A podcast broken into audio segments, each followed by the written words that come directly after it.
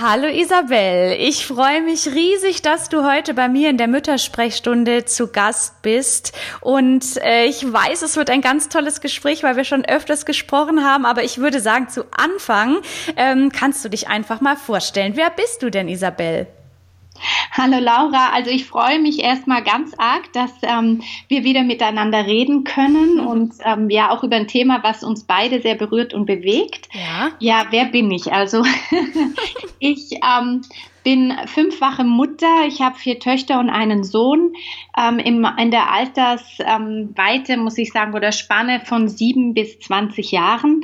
Ähm, wow was unglaublich bereichernd ist, weil ich einfach immer alles haben darf. Also von äh, angefangen Baby bis Teenager oder inzwischen eben dann Schulkind, Grundschule bis Studium und ähm, bin immer wieder vor neue Herausforderungen gestellt und werde aber gleichzeitig wieder durch die Kleinen geerdet. Also ist sehr spannend. Mhm. Ich vielleicht ist so eine Sache, die man über mich sagen kann, ich möchte Zukunft mit Kindern gestalten, weil ich denke, das ist unsere Zukunft und vor allem auch mit Familien und das passt zu meinem Beruf. Ich bin also Grundschullehrerin, leite eine mittelgroße Grundschule und ähm, bis systemische Familien und äh, also Schulcoaching. Und Isabel, es gibt noch einen ganz wichtigen Punkt in deinem Leben. Darüber habe ich dich auch kennengelernt. Du machst nämlich Musik zusammen mit deiner Familie. Ich habe dich mit deiner Familienband das erste Mal erlebt und war so begeistert, sowohl von eurem, äh, von eurer Musik als auch von eurer Art, miteinander umzugehen. Da kannst du ja auch noch mal kurz von genau. der Musik erzählen und später kommen wir darauf zurück, warum ihr alle so wunderbar miteinander umgeht. also das, danke, dass du das auch ansprichst. Ähm, ja, wir machen zusammen Musik und zwar ähm, Familienmusik, Konzerte für Familien ab null. Das ist uns ganz wichtig, dass es keine Altersbeschränkungen gibt, sondern alle dürfen dabei sein. Und ähm, wir machen einerseits so Bandkonzerte, wo wir dann wirklich nur unsere Musik machen, gemeinsam im Publikum, immer mit Familien und gleichzeitig aber auch Familienkonzerte. Und unsere Konzerte, die bewegen sich immer in dem Spektrum, was ähm, bewegen, bewegt Familien. Also so haben wir ein Einschlafkonzert, da geht's rund ums Einschlafen, Einschlafrituale, mhm. ähm, auch eben dann die Schlaflieder, die jede Familie so hat. Und wir greifen so Themen auf wie ähm, der gemeinsam Singen am Tag, Tagesablauf, was kann man machen, ähm, weil ich einfach davon überzeugt bin und wir als ganze Familie, dass die Musik einen auch wieder ein Stück näher bringt, dass Musik Kommunikation ist und das ist ein Herzensthema von mir, wie wir miteinander kommunizieren und dann eben auch miteinander leben. Und da kann ich auch noch mal hinzufügen, wir waren schon bei einem Konzert. Es war ganz wunderbar mit äh, unserer Tochter, die damals noch ganz schön klein war. Und wir haben auch eure CDs. Und ich denke immer an diesen Punkt, wenn man singt zusammen, kann man sich nicht gleichzeitig Sorgen machen. Und das passt auch ganz wunderbar zu eurer Musik. Ja, das stimmt.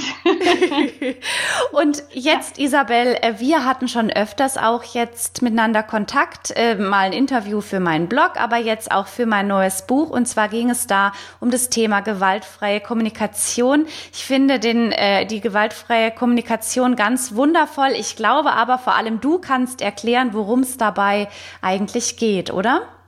Ja, also gewaltfreie Kommunikation ist erstaunlicherweise äh, gar nicht vielen Menschen so bekannt. Mhm. Ähm, gibt's aber schon sehr lange. Also der Marshall B. Rosenberg hat das in den, jetzt hoffe ich, dass ich das richtig sage, ähm, 60er, 70er Jahren entwickelt. Mhm. Und ähm, sein Anliegen ist gewesen, dass er gesagt hat, wir vernachlässigen in unserer Kommunikation und in dem, wie wir miteinander umgehen, ganz stark Gefühle und Bedürfnisse. Also mhm. dass eigentlich immer ja aneinander vorbeiredet. Und das Spannende für mich ist eigentlich, wie es entwickelt worden ist. Also ich hole jetzt ein bisschen aus, weil mhm. dann versteht man viel besser, was so das Anliegen ist und auch, dass gewaltfreie Kommunikation keine Methode ist, die man anwenden kann, dass man besser mit seinen Kindern umgehen kann, dass die Kinder besser horchen und alles tun, was man will, mhm. sondern dass es wirklich eine Art ist, wie man in lebendigen und wahrhaftigen Kontakt miteinander kommt. Mhm. Ähm, auch eben empathisch. Und er ist äh, Psychologe, Psychiater und hat festgestellt, dass ähm, und hat sich spezialisiert auf Depressionen mit Frauen, also die weibliche Depression und hat dann festgestellt, gerade in den ähm, Frauen, die so 50er, 60er Jahren Mütter sind, waren Hausfrauen, dass die ganz stark unter Depression gelitten haben. Und er hat mhm. dann herausgefunden, dass es daran liegt, dass die eigentlich immer so einem gesellschaftlichen Bild Genüge tun wollen, dass sie ihre Rolle gut ausfüllen wollen und die beste Mutter und Hausfrau sein wollten, die sie können, aber haben grundsätzlich einfach ihre Bedürfnisse und Gefühle ähm, unterdrückt und auch nie geäußert. Und das ähm, resultiert dann in Depressionen. Und ja? Ich finde es total spannend, weil das gerade absolut mein Thema ist und du mir vorher, bevor wir jetzt hier die Müttersprechstunde ja. gestartet haben, schon erzählt hast, dass das der Ursprung ist. Das finde ich super spannend und ich finde es vor allem so spannend, weil ganz ehrlich, ich habe das Gefühl, heute sind wir manchmal wieder genau dort angekommen. Frauen sind überlastet, wollen allen gefallen und vergessen ihre Bedürfnisse. Ja, also weil man, weil man auch gar nicht mehr erwartet, dass man das sagen kann. Wir mhm. ähm, funktionieren so gut, dass wir immer gleich interpretieren, was der andere meint. Und ähm, wir interpretieren das ja auch immer aufgrund von unserem Vorwissen und von unseren Gefühlen und unserem Bedürfnis. Und das kommt ganz, ganz oft zu Missverständnissen. Und ähm, ein grundlegender Aspekt, nämlich mit Kindern, ist auch der, das kann man so ganz leicht veranschaulichen, ähm, wenn Kinder klein sind, dann können sie noch nicht reden. Und wir Mütter, wir können eigentlich nur erraten, was hat mein Kind. Also wir gucken, vielleicht hat es jetzt Hunger, also gerade mhm. wenn es Säuglinge sind, oder möchte gewickelt werden oder ist müde und wir probieren alles aus, ohne ärgerlich zu sein. Und wenn sie dann ein Stück größer sind, dann können wir auch nachfragen und sagen, hast du jetzt Hunger? Äh, möchtest du spielen, möchtest du schlafen, was ist und kommen so in die Kommunikation und hinterfragen eigentlich immer unsere Annahmen. Mhm. Und sobald äh, Kinder Eltern werden, dann ähm, gehen wir davon aus, dass sie mich ja verstehen und dass sie es mir ja sagen könnten, mhm. wenn sie müde sind oder Hunger haben. Und ganz oft tun sie das nicht mehr und wir werden dann ärgerlich, weil wir denken, Mensch, warum reagieren sie nicht oder mhm. machen nicht was ich möchte. Und da kommt jetzt wirklich diese gewaltfreie Kommunikation ins Spiel. Ähm, mit verbunden ist übrigens auch Gordon mit seiner Familienkonferenz. Oh, und wenn ja. man neue Buch hat, da geht er sogar ganz stark auch in die gewaltfreie Kommunikationsrichtung, ist interessant zu sehen oder achtsame Kommunikation. Mhm. Ähm, also dieses ähm, lieber mehr mit dem Kind reden als schnell, schnell machen wollen, weil das zahlt sich langfristig einfach aus. Ja. Ja. Mhm. Und jetzt zur gewaltfreier Kommunikation. Es ist einfach, aber nicht leicht zu machen. Das ist schön gesagt. Das sind nämlich vier Schritte. Ähm, der erste ist immer die Beobachtung und zwar Beobachtung ohne Wertung und Bewertung. Mhm. Also ohne Interpretation und auch Bewertung bedeutet, finde ich es jetzt gut oder schlecht, sondern einfach nur das, was man sieht, äußern. Dann das Gefühl, was damit verbunden ist und dann das Bedürfnis, was dahinter steht. Also ich äh, kann mal ein Beispiel machen. Mhm. Ähm, wenn, wenn ich sehe, dass du am Essenstisch dir einfach allen Salat, also das war übrigens schon nicht gewaltfrei, weil ich einfach verwandt habe. also wenn ich sehe, dass du dir den Salat aus der Schüssel auf deinen Teller nimmst und es bleibt nichts mehr übrig. Ja. Weil einfach ist ja schon wieder meine Enttäuschung, ne? Ja. Dann bin ich, entweder bin ich enttäuscht oder dann bin ich traurig oder dann bin ich wütend. Ähm, wütend, wobei zu diesem wütend sein und ärgerlich sein kann ich nachher auch noch etwas sagen. Ähm, weil, und jetzt kommt mein Bedürfnis, weil ich mir wünsche, dass jeder hier am Tisch was vom Salat nehmen kann mhm. und ihr nachfragen könnt, möchtest du noch was, bevor du alles nimmst, damit mhm. wir einfach jeder etwas vom Salat abhaben. Das klingt jetzt total gestelzt und ich bin sicher, ganz viele sagen, oh Gott, wie sollen wir denn dann miteinander reden? Ähm, Im Alltag und je öfter man das macht, umso leichter wird es.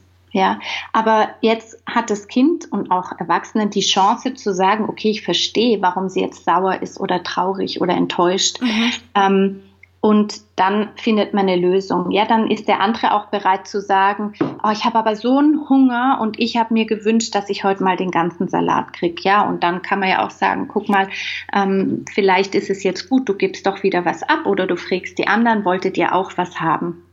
Und ja. wahrscheinlich vor allem ist es wichtig, weil du auch immer gesagt hast, wir interpretieren, dass man dann nicht denjenigen, der den ganzen Salat genommen hat, gesagt, du bist einfach so egoistisch oder du nimmst den jetzt, genau. weil du willst alles für dich. Und dann interpretieren wir schon wieder hinein ja. und wollen eigentlich erstmal nur völlig wertfrei, so habe ich das jetzt verstanden, nochmal einfach sagen, du hast jetzt den ganzen Salat genommen. Ja, was ich gesehen habe. Einfach nur mhm. das, was ich gesehen habe. Und ähm, das ist eine der, der wichtigsten Gaben, die man auch den Kindern schenken kann, weil ganz oft ähm, streiten die ja auch nur, ähm, weil, weil so eine Interpretation mitgeschickt wird und der andere fühlt sich ungerecht behandelt oder einfach missverstanden. Mhm. Und wenn man aber ganz klar trennt zwischen dem, was man sieht und was man fühlt und warum man das fühlt, ähm, ist es für den anderen auch viel einfacher, dann damit umzugehen, als wenn ein Vorwurf mit rübergebracht wird. Das ist ja, das ist ja sowieso oft so im Gespräch auch zwischen, zwischen einem Paar, einem Elternpaar, mhm. dass äh, man sofort einen Vorwurf äußert und der andere fühlt sich an die Wand gedrängt und agiert dann schon gar nicht mehr, kann gar nicht mehr objektiv antworten. Gut, wie, ob wir das überhaupt je können, aber er kann gar nicht mehr normal antworten, weil er sich schon sozusagen von Anfang an beschuldigt fühlt und so nimmt diese Spirale ihren Lauf und mit der gewaltfreien Kommunikation, so habe ich das jetzt bei dir verstanden, ähm, sagt man einfach erstmal was wertfrei, damit der andere darauf reagieren kann. Ganz genau. Und eine ganz, ganz wichtige Sache ist jetzt noch, ich habe jetzt drei Schritte gesagt, ah also ah, ja. Beobachtung. Mhm. Ähm, Gefühl und Bedürfnis und jetzt kommt das Wichtigste noch dabei, die Bitte. Und es ist wirklich eine Bitte. Was eine echte Bitte ist, ist einfach, dass ich Ja oder Nein sagen kann. Und ah, es ist in Ordnung für mich, wenn der andere Nein sagt. Also du erkennst ganz schnell, ob es eine echte Bitte ist oder nicht, wenn der andere, wenn du dem anderen sagst, nö, mache ich nicht, dann tierisch sauer ist, dann war es keine echte Bitte. Mhm. Und in unserer Umgangssprache ist mir sehr höflich und sagt, kannst du bitte die Spülmaschine ausräumen? Ja? Aber meistens ist es keine echte Bitte, sondern eigentlich ein Befehl, ey, du bist jetzt dran mit Spülmaschine ausräumen. Und wenn du es nicht machst, werde ich sauer. Ja, ja genau. Und, ähm, das ist ganz wichtig. Also das hat natürlich bei uns auch einen längeren Prozess, gab es in der Familie und ich habe ganz, aber auch heute das oft noch, dass ich sage, du, das ist wirklich eine echte Bitte von mir. Ähm, damit die Kinder wissen, ich meine das wirklich so und sie, sie dürfen gerne Nein sagen, weil ich mir dann was anderes überlege. Manchmal ist es dann so, dass sie Nein sagen und dass ich dann aber schon sage, was es mit mir macht. Dann ja. weiß ich, dass ich nur noch nicht gut genau genug erzählt habe, warum ich in diesem Moment gerade ihre Hilfe brauche oder so. Es ist trotzdem, und das muss ich einfach ehrlich dann sein zu mir, ähm, wichtig, dass ich weiß, ist es wirklich eine echte Bitte für mich. Also dieses in sich hineinhören und vielleicht auch erst nochmal Zeit geben, bevor ich sowas ausspreche, um wirklich zu fühlen, was brauche ich. Ähm, das lernt man auch damit, ja, dass mhm. man sich selber Zeit gibt und auch der Gegenüber, das Gegenüber.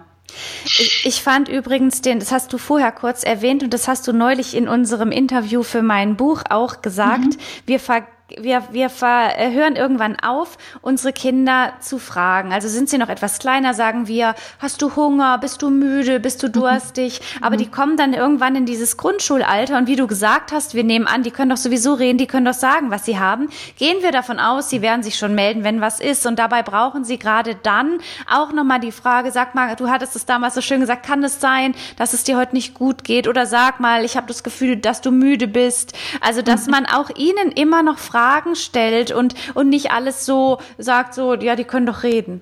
Ja, ja, genau. Also es ist ja ganz oft, dass wir in dem Alter dann vielleicht sagen, warum machst du das jetzt nicht? Oder wieso bist denn du so garstig? Ja, genau. Und dann ist es schon wieder so dem anderen zugeworfen, du benimmst dich unmöglich und es passt überhaupt nicht anstelle zu sagen, was mich wirklich interessiert oder was ich brauche, ja, weil eine, eine Grundannahme auch in der gewaltfreien Kommunikation verbind, verbunden mit eben Erziehung, mag ich gar nicht gerne das Wort, aber mhm. verbunden eben mit Kindern, ist, ähm, dass man davon ausgeht, dass derjenige in dem Moment immer das Schönste und Beste macht, was er oder sie kann. Mhm. Ja, also dein Kind wird niemals bewusst irgendwas tun, was böse ist oder so, sondern das ist die schönste Möglichkeit, die es hat, das, mhm. das beste Repertoire, was es gerade hat an Verhaltensweise, um signalisiert, zu signalisieren, mir geht's jetzt nicht gut oder ich brauche irgendwas anderes. Und da finde ich, ähm, da kommen wir noch drauf zu sprechen, was macht es mit uns Müttern und diese Depression oder in Burnout kommen. Das ist tatsächlich aber ein Punkt, wo ich mich als Mutter dann zurücknehme, um wirklich danach zu fragen, was ist eigentlich gerade los mit dir? Ja. Hast du, wenn wir jetzt noch mal kurz bei den Kindern äh, bleiben, hast du äh, erste paar Schritte, die man tun kann, weil, wie gesagt, diese gewaltfreie Kommunikation lernt man nicht von heute auf gleich. Man muss sich auch sicherlich noch etwas tiefer damit beschäftigen, als nur die mhm. Podcast-Folge zu hören. Aber hast du so ein paar erste kleine Schritte, die man tun kann, wenn wir jetzt am überlegen, so ab morgen oder ab später in einer halben Stunde werde ich mich mal da mehr reflektieren oder gucken, ob ich das hinbekomme. Also hat es auch was damit zu tun, wertfreier an die Mitmenschen hinzugehen? Und wenn ja, wie schafft man das? Oh, da könnten wir eigentlich noch mal eine Podcast-Folge machen. ja, oh Gott, das ist eine große, schwere Frage jetzt an dich. Ja, genau. Also ähm, mir hat mal ganz stark geholfen und das habe ich in einem anderen Buch gelesen, achtsame Kommunikation mit Kindern. Ähm, dass genau der Moment, in dem eigentlich der Streit eskaliert, ja, in dem mhm. sonst die, die, das alles eskaliert, dass man kurz tief durchatmet und sagt, sagenhaft, das ist der Moment, in dem ich meinen Kindern jetzt zeigen kann, wie wir gut miteinander umgehen können. Mhm. Ja, und nicht sagen, mein Gott, jetzt seid doch ruhig und die Ruhe haben wollen, sondern zu sagen, komm, wir nehmen uns jetzt Zeit, setz dich mal hin und dann dem anderen sagen, ich würde gerne hören, ähm, was du, was passiert ist und wie es dir damit ging und dem anderen Kind zu signalisieren, ich höre dich auch gleich an, aber jetzt darf erst einer reden und dann du und sich wirklich Zeit nehmen. Mhm. Und ich weiß, da verlange ich extrem viel, ja, weil meistens entstehen ja diese Streits genau in den Momenten, wo man eigentlich gar keine Zeit hat und mhm. schon gar keine Nerven dafür hat. Ähm, aber vielleicht ist es ein guter Vorsatz für morgen früh, wenn es ums Anziehen geht für den Kindergarten oder für die Schule, wenn da was ist, zu sagen, komm, ähm, lass mich doch mal hören, was brauchst du eigentlich gerade? Das kann es ja auch schon sein, ja? Das ist ein ganz tolle, ist eine ganz tolle Frage. Ähm, mir fällt, also ich habe mir das so vorgenommen, dass meine Kinder öfters zu fragen. Es fällt mir manchmal schwer, aber ich muss sagen, diese Frage, was brauchst du eigentlich gerade, ist so wertvoll und wichtig und schön. Und manchmal ist es mhm. wahrscheinlich genau das, um was es geht und äh, macht wahrscheinlich eine Kommunikation ein Stück weit einfacher, oder? Ja, ja. Und weißt du, was noch ist? Also viele Kinder, das erlebe ich eben bei mir in der Schule und in den Klassen, ähm, die wissen noch nicht mal mehr, was Gefühle sind. Also mhm. klar haben sie alle Gefühle, aber dass man Gefühle benennen kann und mhm. dass es Gefühle gibt, die grün sind, die gut sind, also mhm. die einfach ähm, befriedigte Gefühle sind. Ja, da steht jetzt nichts Unbefriedigendes dahinter, so wie glücklich oder ähm, fröhlich oder ausgeschlafen. Das sind alles gute Gefühle. Da brauche ich jetzt nicht noch was, damit es mir besser geht in dem mhm. Moment. Aber es gibt eben so Gefühle wie müde, hungrig, ähm, wütend, traurig. Ähm, da ist immer ein Bedürfnis dahinter und dann kann man darüber reden. Und gerade das ist auch so ein Einstieg. Vielleicht ähm, ist das eine gute Idee. Also wir haben das ganz oft am Abend, kann man aber auch am Mittagsessentisch haben oder eben immer dann, wenn man so Familienzeit hat, dass man eine kleine Schale hat mit schönen Steinchen, die man gesucht hat und dann ähm, hat man Bildkarten mit Gefühlen oder wenn die mhm. Kinder schon lesen können, dann kannst du ja auch die Gefühle aufschreiben und dann darf jeder, der am Tisch kommt, seinen Stein dorthin legen, wie es ihm gerade geht und äh, dann ist es total schön, wenn man sieht, wenn einer den Stein auf traurig gelegt hat, zu fragen, warum, was brauchst du, damit du wieder auf ein grünes Gefühl kommst. Und da kommst du erstens ins Gespräch, zweitens weiß das Kind, ich bin gehört, ja. Und ähm, das trainiert ganz stark dieses auf sich zu hören, was sind meine Gefühle und was brauche ich. Und Isabel, hier finden wir perfekt den Schlenker zu den Müttern, was mich mhm. nämlich in einem vorhergegangenen Gespräch vor ein paar Wochen schon mal äh, total beeindruckt hat, dass äh, wir hatten, glaube ich, das Thema, dass Mütter sich so oft überlastet fühlen. Und dann hast du so schön gesagt, ähm, dass deine Kinder eigentlich daran gewöhnt sind, dass du Bedürfnisse hast und vor allem natürlich in einem gewissen Alter, das kann man jetzt nicht von einem zwei-, dreijährigen sofort verlangen, aber dass deine Kinder deine Bedürfnisse äh, schätzen und dass einfach die gewaltfreie Kommunikation auch dazu führen kann, dass auch Eltern und insbesondere Mütter entlastet werden. Äh, vielleicht kannst du da noch mal mehr dazu erzählen. Mhm. Also genau wie von dem Beispiel, was ich gerade gemacht habe, ich lege ja meinen Stein auch auf ein Gefühl. Mhm. Ähm, und da wird jeder ernst genommen und dann gehöre ich einfach mit dazu. Es hat was mit auf Augenhöhe sich ähm, ja treffen und auch miteinander sprechen. Ich möchte damit gar nicht sagen, dass wir Kinder nicht Kinder sein lassen, sondern mhm. ihnen einfach auch zeigen, ich bin auch ein Mensch. Also Vielleicht hole ich ganz kurz aus. Marsha mhm. Rosenberg hat auch gesagt, wenn wir schon sagen, ähm, Kinder und Eltern und Erwachsene, dann tun wir ja schon wieder differenzieren in du da unten klein und ich groß und ich weiß alles und mhm. wir sind aber alle Menschen. Mhm. Und ähm, ich weiß es oder ich weiß es inzwischen aus Erfahrung. Deswegen habe ich auch vorher gesagt, es ist so wunderschön, dass ich immer klein und groß hatte und dann sehen konnte, wohin entwickelt sich das Ganze und ja auch sehen konnte, dass es sich lohnt, darin zu investieren, dass man sich Zeit nimmt für das Gespräch und auch eben ganz bewusst miteinander kommuniziert, ist, dass ich sehr bald einfach dann sagen konnte, ähm, ich bin unglaublich müde, weil ich wenig geschlafen habe in der Nacht. Mhm. Und ich glaube, mir würde es besser gehen, wenn ich jetzt mich kurz mal hinlegen könnte und dann habe ich auch wieder Zeit für dich. Und ich meine, müde ist ein Konzept, was Kinder auch schon ganz bald verstehen können. Mhm. Und dann ist meine Bitte natürlich, könntest du, meinst du, also bei Kleinkindern kann man auch sagen, meinst du, du schaffst es, dass du jetzt ein bisschen dein Buch anschaust und mir die Zeit gibst? Oder ähm, bist du bereit dafür? Das ist ja auch so etwas, das Kind muss ja auch bereit sein, das geben zu wollen. Und mhm. wenn es das nicht geben will, dann findet man eine andere Lösung. Aber ich sag nicht von vornherein, mein Gott, bist du anstrengend, kannst du nicht mal leise sein, ja? Mhm. Ähm, dann weiß das Kind überhaupt nicht, warum. Es weiß nur, dass die Mama unzufrieden ist und Kinder wollen alles tun, dass die Mama es lieb hat und dass alles gut ist. Mhm. Aber wenn ich ihm den Grund gebe und sage, ich bin müde oder ich habe heute Kopfweh oder ähm, ich treffe nachher jemanden, den ich noch, dem ich ein mit dem ich ein wichtiges Gespräch habe und ich möchte mich gerne vorbereiten, dann ist es was anderes, als wenn ich dann sage, mein Gott, kannst du jetzt nicht mal leise sein. Und genau wie du das gerade so beschreibst, ähm, ich erlebe bei mir in der Müttersprechstunde oder im, im Gespräch auf Instagram oft ähm, dieses Gefühl von Müttern, dieser Erziehungstrend erst Attachment Parenting und bedürfnisorientierte Erziehung.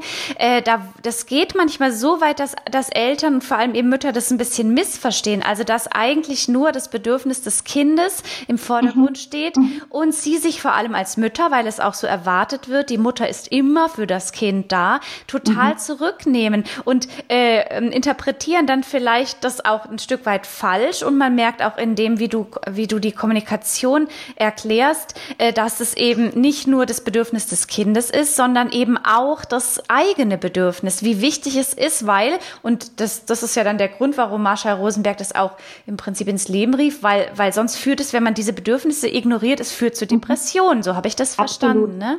Absolut, genau. Und das, das ist, ich weiß noch, dass wir darüber geredet haben, dass Mütter einfach manchmal so eine Auszeit brauchen, raus aus der Familie. Mhm. Und ich hatte dann gesagt, also bei mir ist es eher so, dass ich mich zu der Familie hinwende und sage, ich brauche euch jetzt, ihr müsst mich auch mal unterstützen. Mhm. Und weil die Kinder das ja merken, und das ist ja auch Attachment Parenting und mhm. bindungsorientiertes ähm, äh, also lebend miteinander leben, ähm, dass ich ja auch für sie da bin, vor allem in Situationen, wo sie mich jetzt brauchen. Da lasse ich sie ja auch nicht alleine stehen. Sind sie auch bereit, dann etwas für mich zu tun, zumal ich ganz genau sagen kann, was ich jetzt brauche. Und das ist auch etwas, was wir Frauen ganz oft, übrigens auch mit unserem Partner, ähm, ja, wie soll ich sagen, vergessen. Also das, ich, ich mhm. kenne das jetzt ganz oft bei ähm, Frauen, die auch schon große Kinder haben, dann sagen, mein Gott, mein Mann sieht überhaupt nicht, was er mal tun könnte. Warum nimmt der nicht einfach mal den Staubsauger oder oh ja. äh, räumt die Spülmaschine aus, ja? Und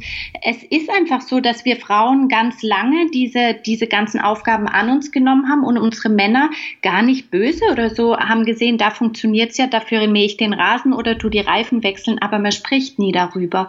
Und inzwischen habe ich mir wirklich angewöhnt, dass ich dann sage, du, ich schaffe das heute nicht, kannst du bitte die Spülmaschine ausräumen und dann mache ich aufmerksam drauf. Und ich weiß, dass viele sagen, aber die könnten das doch mal sehen. Mhm. Ähm, vieles kann man aber erst sehen, wenn man gezeigt hat, das brauche ich und ähm, das ist mein Bedürfnis und ich habe hier die Bitte. Ich glaube, das ist ein ganz wichtiger Punkt auch in Sachen Mental Load, dass, dass mhm. als allererstes diese Überlastung, die bei vielen Frauen eben einfach vorhanden ist, äh, dass als allererstes diese Kommunikation passieren muss. Ich erlebe das bei mir zu Hause, mhm. aber auch im Gespräch mit anderen äh, und dass dieses einander verstehen, also dieses Überlastung oder auch der andere, der es vielleicht nicht sieht oder vielleicht nie gedacht hat, dass es so eine Last mhm. ist, dass man mhm. darüber spricht, ne? Und da ist wahrscheinlich auch diese gewaltfreie Kommunikation Kommunikation der beste Weg, um miteinander ins Gespräch zu kommen, weil wenn man dann schon wieder in dieser am Anfang genannten Spirale ist, dann wird's nichts mit dem Gespräch, ne?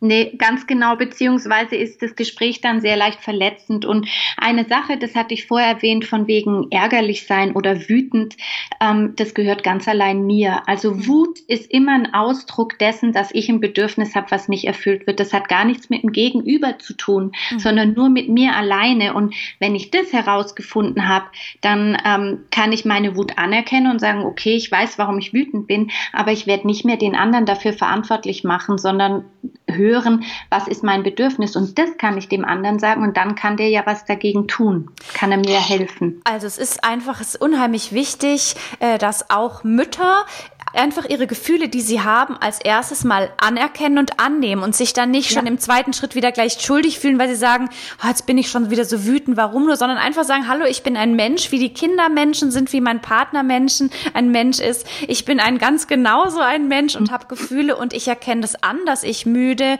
erschöpft, wütend, gereizt oder vielleicht auch traurig bin. Ne, das ja, ist, glaube ich, schon mal der erste Schritt in die richtige Richtung.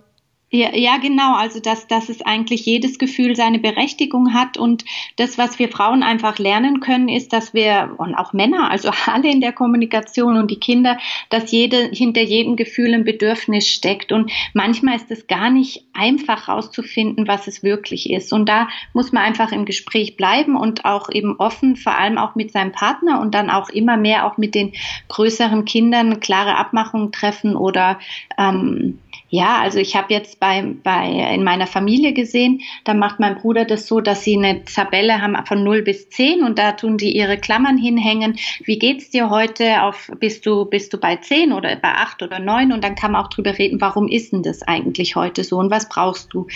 Ähm, eigentlich auch eine ganz schöne Sache überlege ich mir jetzt auch für die Kinder, dass man mal guckt, wie geht's denen und was bräuchten die, um jetzt auf die 8 zu kommen oder auf die 9 oder auf die 10. Ich glaube, diese Idee und auch die mit deinen Gefühlssteinen ist super, weil Gefühle zu äh, auszudrücken, das sehen wir ja, ist zum einen für die Kinder sehr schwer, aber es ist auch für uns großen äh, Menschen sehr schwer, insbesondere die Mütter, die eben vielleicht ihre Gefühle so oft unterdrücken, weil sie meinen, sie müssten es für die Familie und so kann man das einfach nochmal bildlich machen, oder? Das hilft einem sowieso, wenn man ein Bild vor Augen hat. Absolut. Und eine Sache, die ich auch noch wunderschön finde, jetzt vor dem Einschlafen, da gibt's bei uns immer das Schlimmste vom Tag und aber auch das Schönste vom Tag oh, und ja. ähm, ein Lob für jeden. Und das hat was mit Anerkennung zu tun. Also wir Mütter, wir unterdrücken ja ganz oft unsere Wünsche oder Gefühle, weil wir gut sein wollen, weil wir alles richtig machen wollen. Und eigentlich wünschen wir uns dann immer Wertschätzung. Mhm. Und wenn wir so sagen, warum sieht der das nicht, dann geht es wirklich darum, dass der andere eigentlich anerkennt, hey, du hast heute schon zwei Wäschen gemacht und auch noch die Spülmaschine und jetzt noch die Kinder liebevoll ins Bett gebracht. Und das das kommt halt nicht von dem Partner. Aber wenn man sowas hat, so ein Ritual, ähm, das Schlimmste hätte ich jetzt nicht aufgenommen eigentlich, aber das wollten meine Kinder. Und dann ist mir klar geworden, manchmal muss man auch über Dinge reden vom Tag, die nicht so gut liefen. Und das hat ganz oft auch wieder zum großen Verständnis meinerseits oder umgekehrt ähm, Gefühl geführt, warum die Kinder dann so drauf waren, wie sie drauf waren. Mhm. Ähm, und das Schönste ist eigentlich etwas, wo ich mitbekommen darf von jedem in der Familie, boah, was, was hat der heute als schön empfunden oder was war besonders. Ähm, Bedarf einiger Übung könnt ihr übrigens schon mit ganz kleinen Kindern machen. Also ja. meine Zweijährigen, die schon reden konnten oder dann auf jeden Fall die Dreijährigen, die haben das so gelernt, dass die da sogar dann reden. Also ihr gebt was sehr Wertvolles an die Kinder weiter. Also das Schönste und dann aber das Lob für jeden, auch für sich selber. Und da gibt's dann so viel Wertschätzung für Dinge, wo man denkt, das hat der andere gar nicht mitbekommen. Ähm, ja, und ich glaube, jetzt habe ich den Faden verloren vom, vom Anfang, warum ich das sage, doch vielleicht wegen diesen Ritualen, ja, genau. dass wir genau. das lernen können und dass wir auch als Mütter die Berechtigung dazu haben zu sagen, ich möchte aber wertgeschätzt werden und ich, ich möchte, dass auf die Dinge geachtet werden. Und wenn ich mir jetzt selber ein Lob gebe in so einer Runde, ähm, dann habe ich oft schon gemerkt, ähm, dass auch mein Partner, also mein Mann dann gedacht hat, ah ja, wäre mir gar nicht aufgefallen, wenn ich gesagt habe, zum Beispiel, ähm, heute gebe ich mir ein Lob dafür, dass ich ähm, nicht gleich explodiert bin, als es nicht so lief, wie ich es mir vorgestellt habe. Ja? Mhm, weil das also ist ja ein großer Schritt. Mitbekommen. Ja, ganz genau, dass ich da wirklich an mir gearbeitet habe oder so. Und ähm, genauso kommt von den Kindern aber auch manchmal, Mama, du kriegst heute ein tolles Look von mir, weil du so schön gekocht hast. Oder ja. was weiß ich. Ja, es ist einfach toll zu hören und es lohnt sich.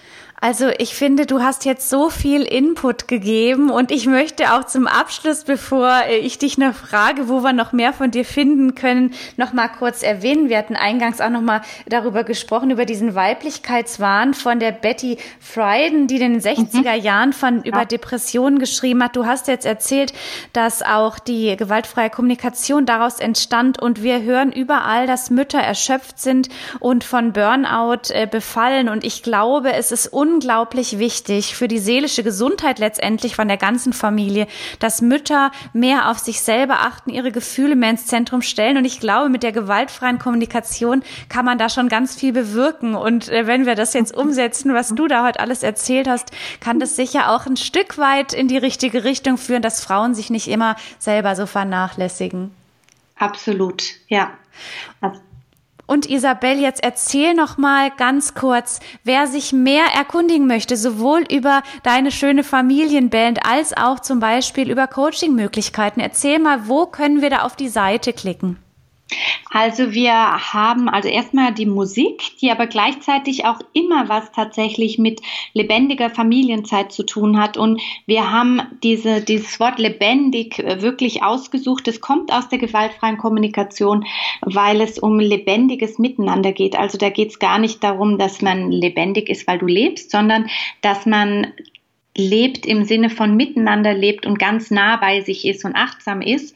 Ähm, also unsere lebendige Familienzeit, die Konzerte, die wir haben, da könnt ihr gucken unter www la-luna-familienwelt.de und da findet ihr sowohl die Konzerte als auch unseren Blog und unsere Familienauszeit. Die haben wir dieses Jahr das erste Mal, dass wir die machen, einmal ähm, zum ersten Advent. Und wir wissen, das ist so eine vollgeladene Zeit für Familien, aber genau deswegen bieten wir die an an einem wunderschönen Bauernhof im Hinterland vom Bodensee, nämlich an, auf dem Hofgut Schleinsee ähm, von Freitag bis Sonntag. Und man kann dort zwei Konzerte mitmachen und wir haben dort zum Beispiel auch Workshops. Einmal was, wo die Kinder dann basteln dürfen und die Eltern mal Zeit für sich haben und einfach auch mal unter anderem eben in so GFK, also gewaltfreie Kommunikation, ähm, Kommunikationstraining zu bekommen und auch einfach dieses gelassen Elternsein erleben dürfen.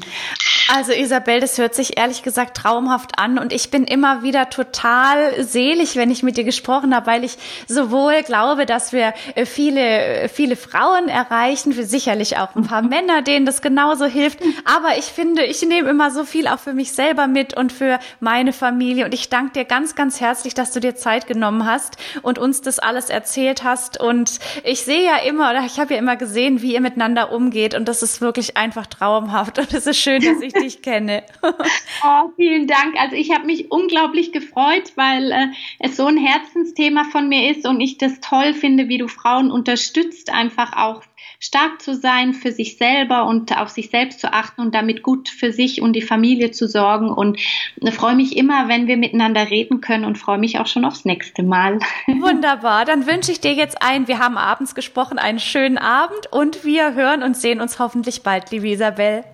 Wunderbar. Tschüss. Tschüss.